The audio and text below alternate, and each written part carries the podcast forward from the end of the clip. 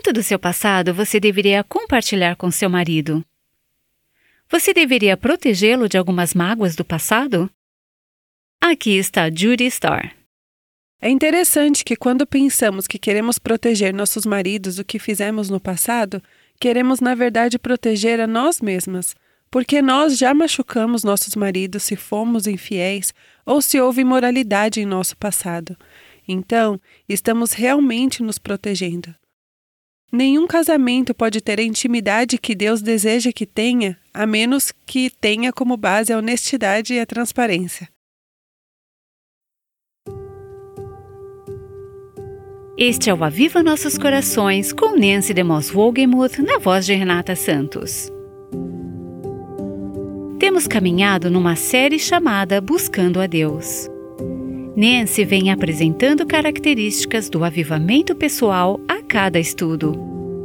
Agora, o foco tem sido a pureza sexual e, devido à sensibilidade do tema, este programa pode não ser apropriado para crianças pequenas começamos a ouvir a história de Judy Starr. Quando paramos, ela estava dividida entre permanecer fiel ao seu marido, Stotler, ou deixá-lo por um homem com quem se envolveu emocionalmente. Aqui está Nancy para continuar essa conversa. Não há dúvida que vivemos em um mundo caído e confuso e que somos pecadoras, que estragamos tudo muitas vezes e que necessitamos desesperadamente da graça de Deus. De acordo com o livro de Tiago, somos todos pecadores, todos pecamos de muitas maneiras. Mas sou muito grata porque Deus é um Deus de graça. E você? Porque Ele é um Deus redentor e porque Ele tem o poder de trazer esperança para situações mais desesperadoras e sem esperança. Ah, eu louvo a Deus todos os dias por sua graça sobre minha vida. Muito obrigada, Judy, por compartilhar a sua história, não apenas aqui com nossas ouvintes do Aviva Nossos Corações, mas você também fez um ótimo trabalho compartilhando não apenas a história, mas a palavra de Deus sobre essa situação em um livro que você escreveu chamado A Sedução do Proibido. Um dos salva-vidas que Deus usou em sua vida foi nossa amiga em comum, Holly Elif. Holly está aqui, se juntando a nós nessa conversa. Holly, muito obrigada por ser o tipo de amiga que toda mulher precisa. Graças a Deus, eu também tive mulheres em minha vida que fizeram isso por mim. Toda mulher precisa disso, e você foi a pessoa para quem Judy ligou. Vocês tiveram um relacionamento de prestação de contas por muito tempo ao longo dos anos. Você conhecia Judy desde que ela era uma jovem cristã. Só voltando um pouco, ela era casada e feliz. Ela fazia parte de um ministério em tempo integral. E, de repente, Judy sentiu essa atração por um homem que não era seu marido, ele era o capitão de um barco. Você desligou o telefone com aquele capitão e não sabia se ia ficar com ele naquele barco no Caribe ou se voltaria para a Califórnia para o seu marido Stotler. Você se tornou uma mulher confusa, enganada, insensata e tola naquele momento, pelo que você mesma nos contou. Então você pegou o telefone, como compartilhamos anteriormente, e ligou para sua amiga Holly Elif. Falamos um pouco sobre a dose de verdade, a mega dose de verdade que Holly injetou em você naquela conversa. Fiquei impressionada com uma das coisas mais importantes que ela disse a você e que tinha a ver com a importância dos votos. Por que isso teve tanto impacto sobre você? Para mim, a minha palavra é uma garantia. Se eu disser algo, eu vou manter. Porque se minha palavra não pode ser confiável, eu não posso ser confiável. Eu tinha esquecido completamente que tinha feito uma promessa a Deus e ao meu marido. Na confusão, na dureza do meu coração e ao buscar esse relacionamento, foi como se aquela promessa simplesmente não existisse. Minha promessa era, é claro, permanecer fiel ao meu marido e ao Senhor pelo resto da minha vida e cuidar do meu marido acima de tudo. Na verdade, muitos anos antes, quando você era bem mais jovem, Judy, por ter lutado contra a imoralidade em seu passado, você havia feito um voto diante de Deus. Havia escrito, datado, assinado e me dado esse voto.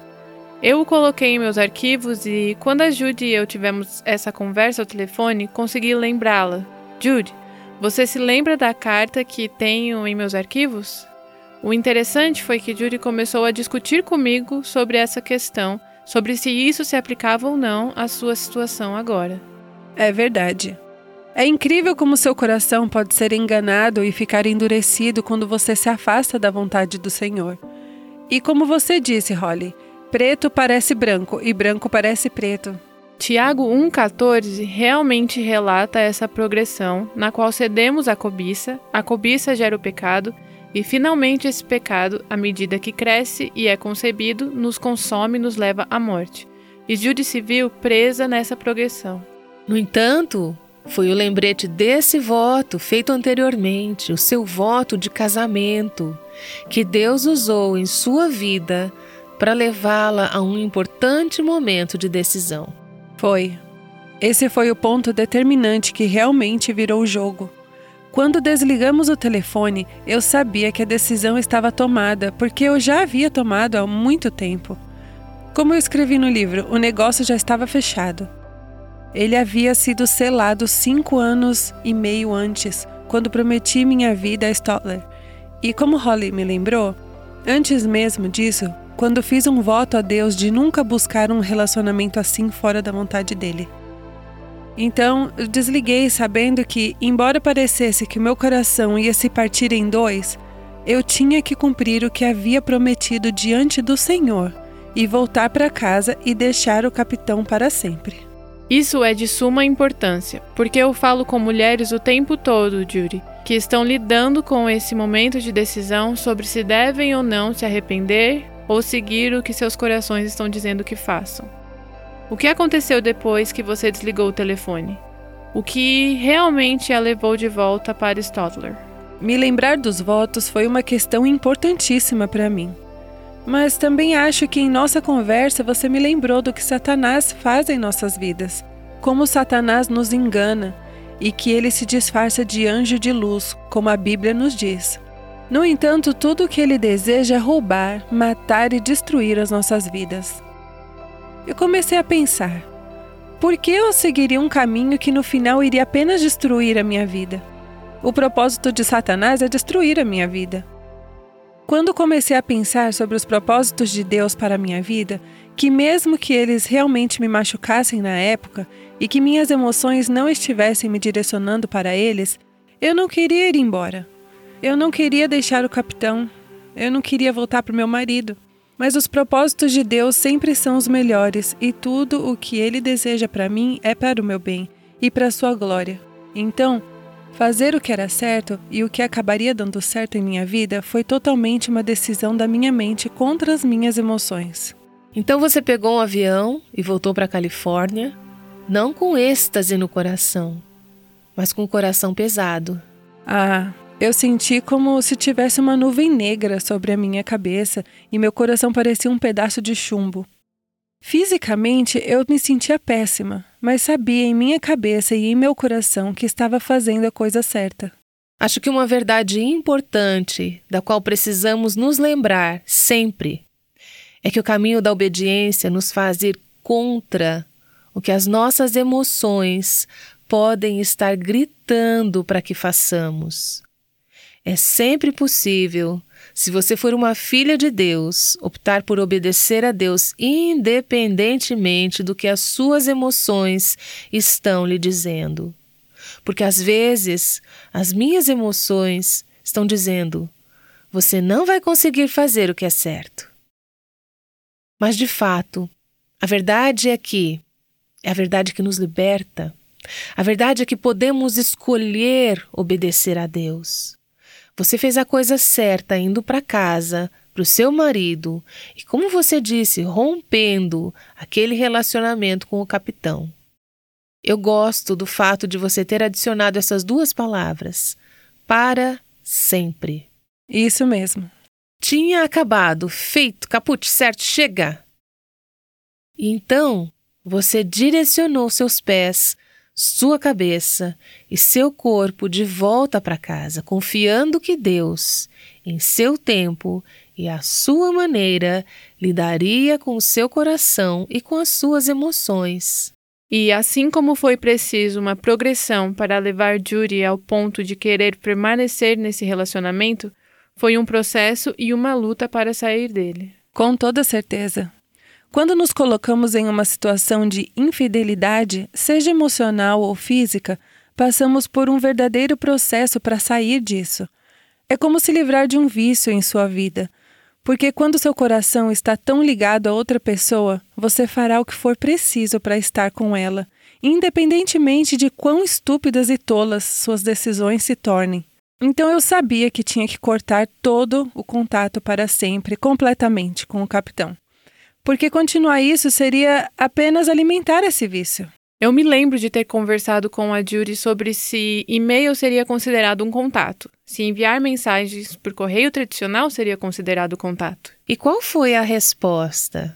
A resposta foi não, ela não poderia fazer isso. Você não pode nem pensar nisso. Isso coloca você novamente em uma situação perigosa, e Deus diz: não siga por este caminho. Fique o mais longe que puder. Fuja, o que significa que você deve seguir na outra direção e a outra direção foi para casa.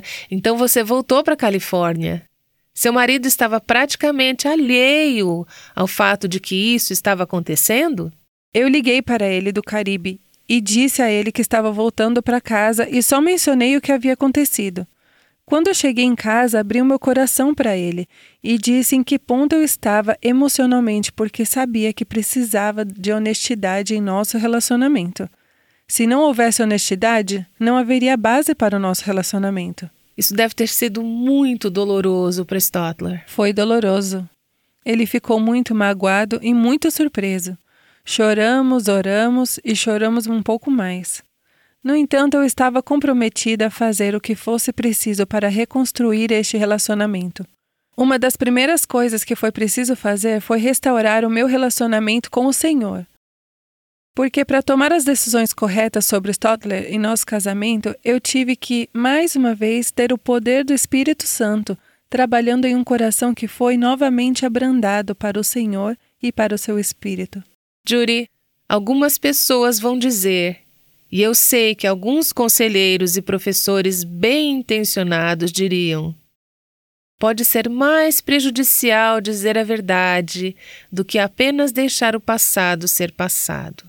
É interessante que, quando pensamos que queremos proteger nossos maridos do que fizemos no passado, queremos, na verdade, proteger a nós mesmas, porque nós já machucamos os nossos maridos se fomos infiéis ou se houve imoralidade em nosso passado. Então, estamos realmente nos protegendo. Nenhum casamento pode ter a intimidade que Deus deseja que tenha, a menos que tenha como base a honestidade e a transparência em nossas vidas. Outra coisa que eu chamo de política sem segredos é: se eu acho que consegui escapar de algo no passado, é muito mais provável que eu tente novamente no futuro, porque eu não fui pega antes.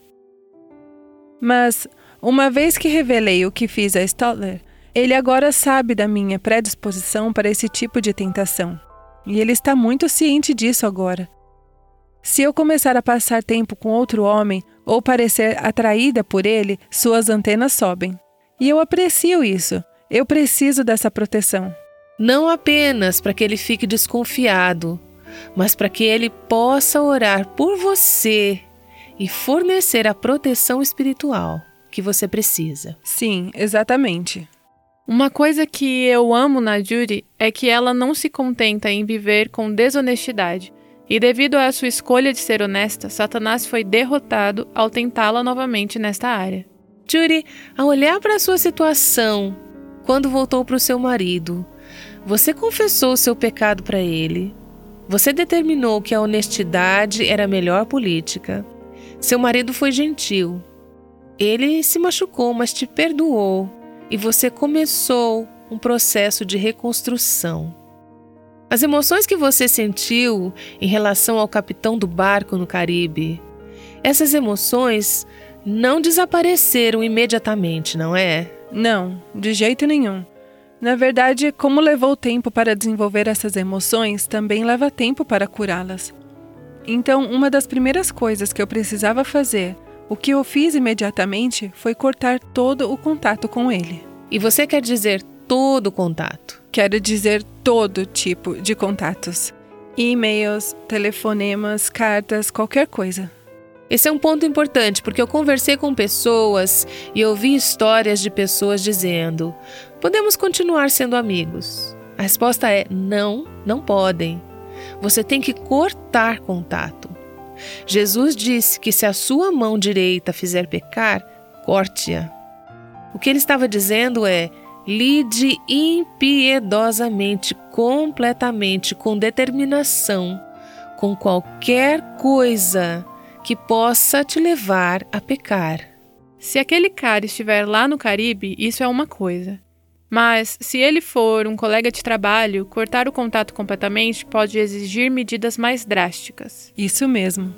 Precisamos estar dispostas a fazer o que for preciso para manter a nossa pureza diante do Senhor e manter nosso casamento como prioridade. O que for preciso pode significar mudar de emprego, meu casamento deve ter prioridade sobre o meu trabalho, sobre qualquer coisa que possa atrapalhar essa aliança. Então, preciso confiar que Deus honrará minha decisão. Se estou em uma posição em que parece que nunca serei capaz de lidar com esse relacionamento corretamente, vou sair dessa situação e pedir a Deus para me conceder outro emprego ou me manter em casa e prover financeiramente de outra maneira. Portanto, para reconstruir e restabelecer a confiança em seu casamento, você precisa ter certeza de que não deixou a porta aberta para entrar em contato ou se comunicar com a pessoa com a qual sentiu essa conexão. Esse é um ponto absolutamente essencial para reconstruir a confiança em seu casamento.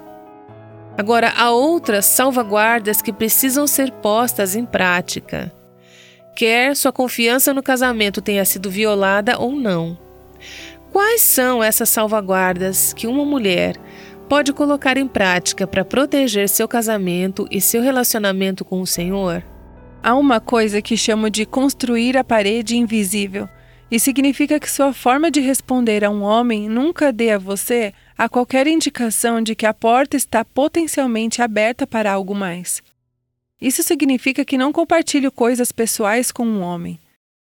Eu nunca fico em uma situação em que estou sozinha com outro homem. Algumas pessoas em situações de trabalho podem dizer: bem, isso é impossível porque eu tenho que trabalhar de forma individual com esse homem. Podemos ser muito criativas para encontrar maneiras de pecar, mas também podemos ser muito criativas se estivermos realmente comprometidas com a santidade diante do Senhor para encontrar formas alternativas de lidar com essas situações. Podemos pedir para outro colega de trabalho estar junto, exatamente o que eu não fiz com o capitão. Eu poderia ter alguém presente conosco sempre que estávamos trabalhando e conversando. Você tem que ser intencional. Estar consciente de nossas ações é essencial para proteger o nosso casamento. Nós, como mulheres, realmente podemos construir essa parede invisível ou derrubá-la. Há muitas maneiras de sinalizar que estamos disponíveis, sem sequer dizer uma palavra. Ah, essa é a mais pura verdade. Por meio de nossos olhares, uma piscadinha, a maneira como mantemos contato visual, todas essas coisas mandam sinais para os homens e eles podem captá-los muito rapidamente. Sem mencionar a maneira como nos vestimos, que pode atrair alguns homens. É incrível para mim ver quantas mulheres cristãs parecem estar totalmente inconscientes de que a maneira como elas se vestem pode atrair os homens. Por isso queremos ter certeza que evitamos situações potencialmente comprometedoras. Posso dizer que trabalhando no ministério com muitos homens, e há muitos homens em nossa equipe, temos que fazer todo tipo de esforço extra e, às vezes, lidar com situações desafiadoras para evitar essas situações comprometedoras. É preciso um pouco de criatividade às vezes. Às vezes isso até acaba custando mais dinheiro. O que é essencial, Nancy, é que uma decisão de antemão seja feita, antes mesmo que essas situações apareçam. Porque uma vez que elas aparecem, se não tivermos pré-determinado como lidar com elas, corremos um risco muito grande de não termos como nos livrar delas. Ok, e quanto à internet? Essa é uma área que eu vejo que atrai as mulheres. Elas estão desejando um relacionamento, desejando uma conversa significativa. Você vê isso acontecendo com as mulheres em termos de salas de bate-papo ou uso de e-mail? Ah, claro. Na verdade, eu tenho duas amigas pessoais que conheceram homens em uma sala de bate-papo pensando inofensivamente: ah, eu só preciso de alguém para conversar e acabaram por abrir os seus corações, derramar informações pessoais, receber feedback positivo de um homem que se preocupa com todas as suas lutas íntimas. Ambas acabaram deixando seus maridos, porém o relacionamento aventureiro não deu certo. Naquele momento já era tarde demais e o casamento acabou. A verdade é que, na maioria das vezes, não vai dar certo, porque o que você está vendo naquela sala de bate-papo não é como viver com aquela pessoa. Sim. É uma situação fantasiosa desde o início, porque você só deixa transparecer o seu melhor. Você veste a sua melhor máscara e usa sua persona de supermulher da internet, mas não é de fato quem somos. Acho que uma coisa que torna essa atitude tão perigosa é que podemos ter esse tipo de relacionamento na privacidade de nossas casas então não temos que prestar contas disso. Não é como se estivéssemos entrando em uma livraria e comprando um livro que alguém poderia ver, mas estamos na privacidade de nossas próprias casas.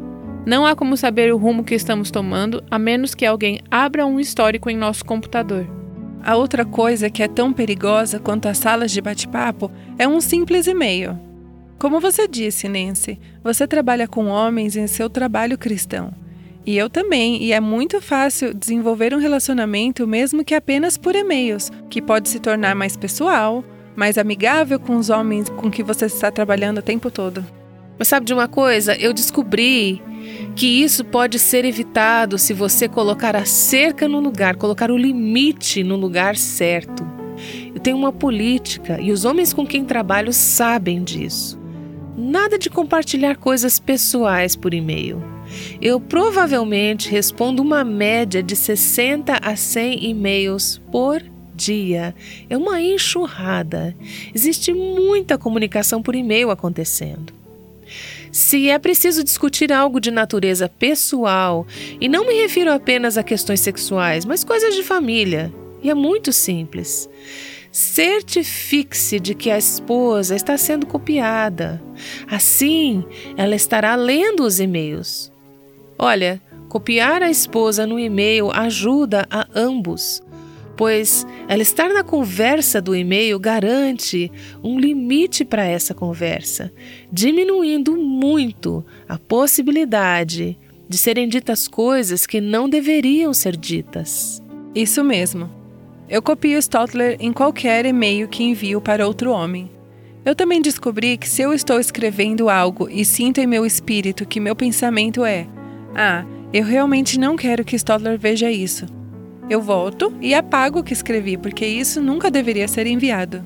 Judy tem feito a coisa certa. Uma vez ela me ligou e disse: Eu preciso ter este relacionamento comercial com esse homem, mas não estou confortável com esse nível de interação com ele, e eu só quero que você saiba disso. Eu quero ser honesta com Stotler, eu quero ser honesta com você, e eu quero que você ore por mim nessa área para que eu seja sábia.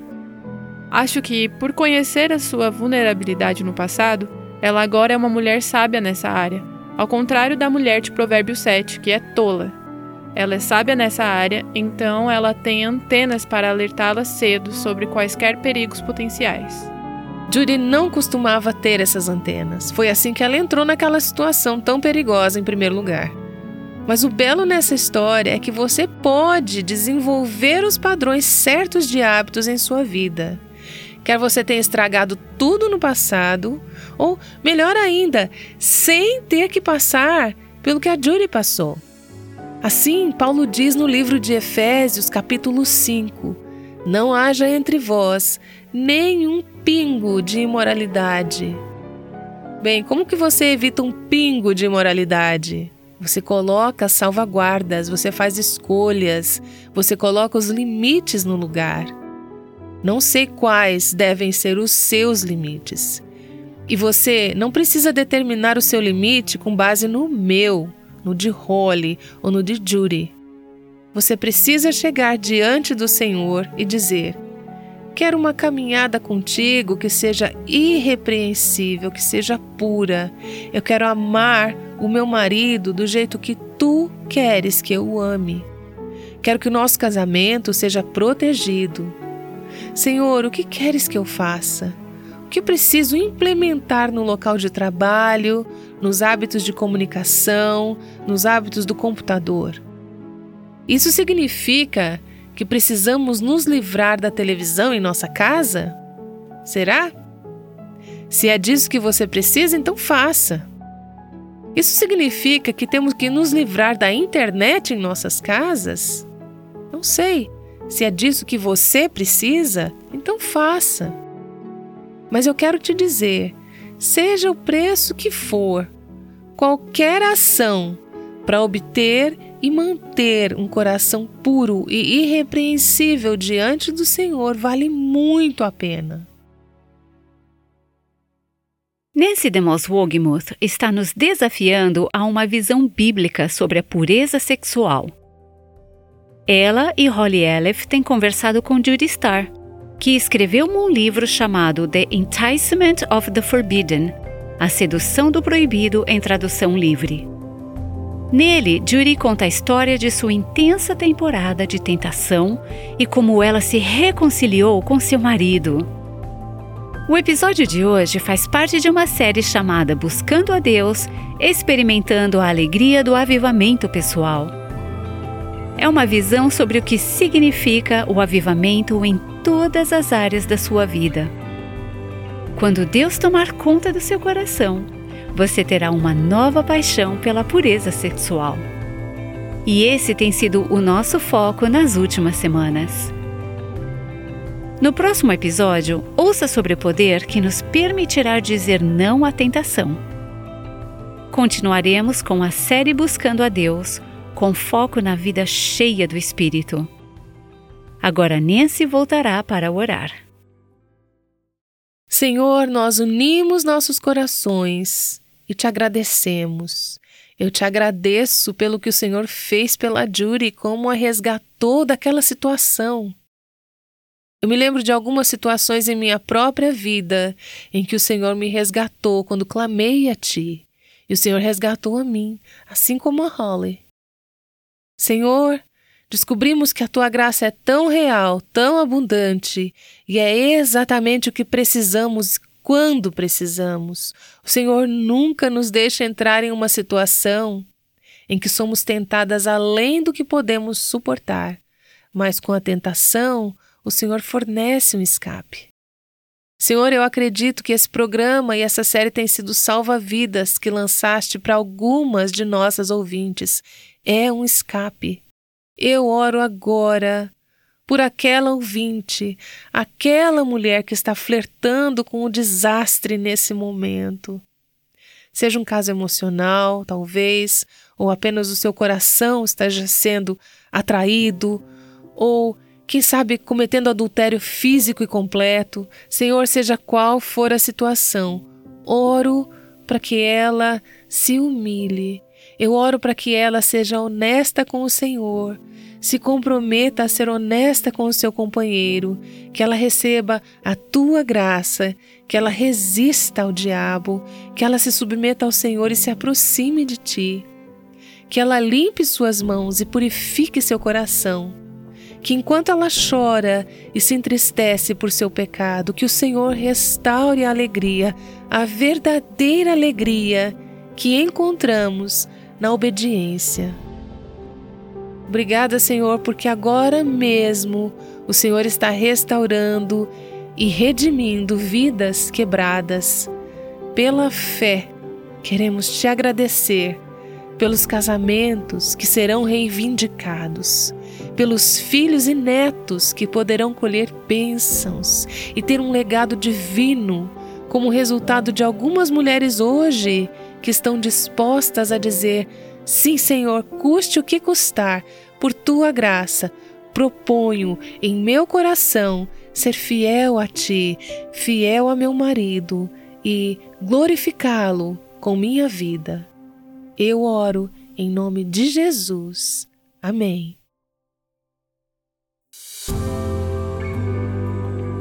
O Aviva Nossos Corações, com Nancy DeMoss Wogemuth, faz parte do Ministério Life Action.